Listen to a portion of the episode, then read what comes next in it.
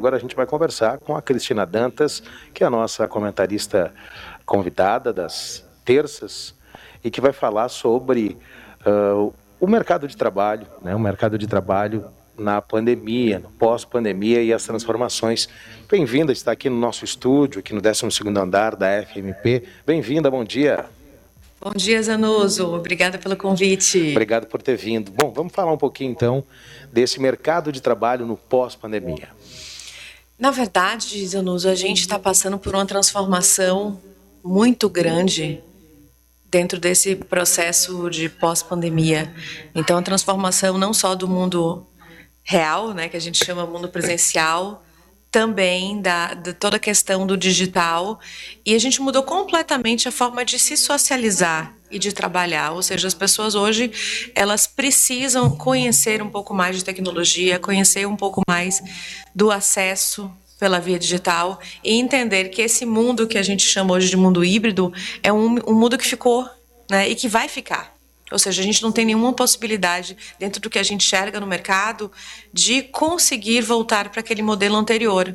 Existia uma dificuldade muito grande de algumas empresas da aceitação de que as pessoas pudessem, de alguma forma, trabalhar à distância. E hoje isso foi uma coisa quebrada. Se a gente pode dizer algo que aconteceu dentro do processo de pandemia, é que teve uma aceitação muito maior das empresas em relação a isso. Só que não vai ficar uma coisa nem outra. Ou seja, a tendência realmente vai ser o, o trabalho híbrido e ele vai ser muito importante no sentido de que eu vou precisar entender da tecnologia, eu vou precisar me qualificar nisso, senão eu estou excluída, excluído do mercado de trabalho.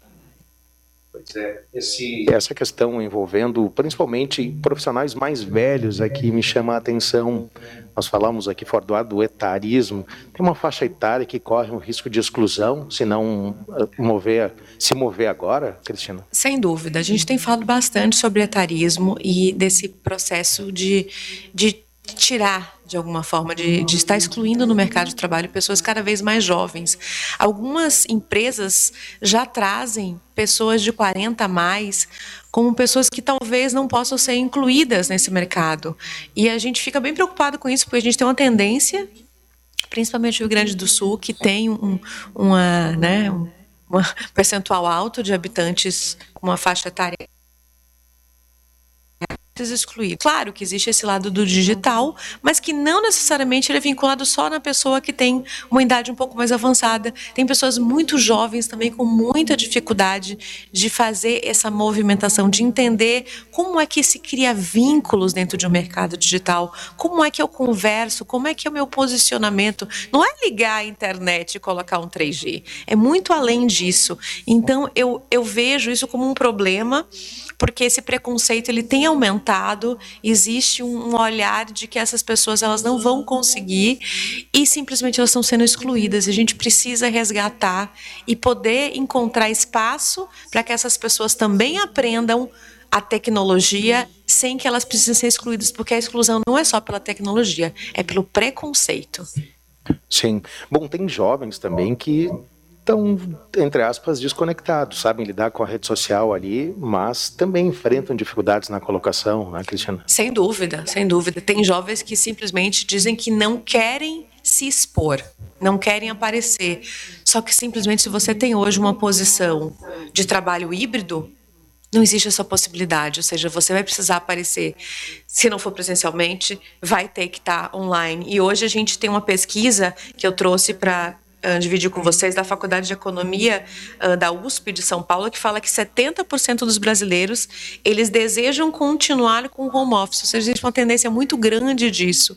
Só que esses 30 eles não querem continuar ou eles não estão conseguindo se conectar através disso. Essa é a grande questão. E hoje a gente vive um momento muito mais difícil em que a gente vê que o trabalho híbrido, onde tem uma parte online e uma parte presencial, é ainda o calcanhar de Aquiles dentro do mercado de trabalho. Algumas pessoas conseguem ficar de um modelo ou de outro, mas quando mistura os dois modelos não funciona. E aí isso começa a dá problema porque a gente começa a colocar isso dentro de um processo de seleção.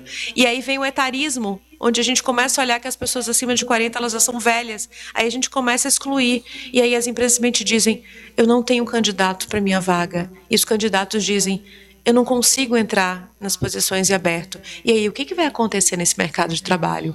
Em que um lado não consegue contratar e o outro lado não consegue ser contratado. Então eu vejo o meu papel dentro disso como mentora de carreira, como especialista em comportamento.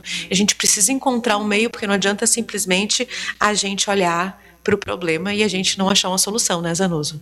Sem dúvida, eu né, tenho, uma, tenho uma carreira consolidada, quase 20 anos de jornalismo e agora estou fazendo direito. Por quê?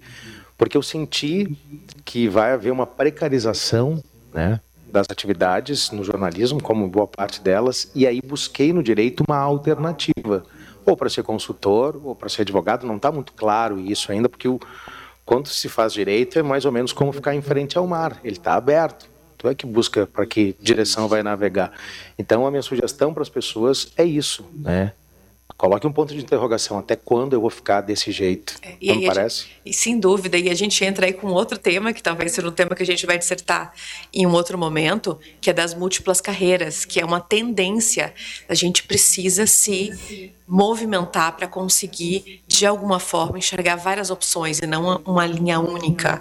E nesse sentido, a gente é, precisa olhar quais são as habilidades que hoje são as habilidades mais buscadas pós-pandemia, ou seja, aquilo que antes a gente tinha como qualificação é qualificação, é, mas hoje existem três habilidades que a gente precisa olhar para isso e conseguir fazer uma autoavaliação para que a gente consiga superar esse momento de mercado. A primeira delas é a inteligência emocional. Aqui a gente está misturando um pouquinho de tudo, né?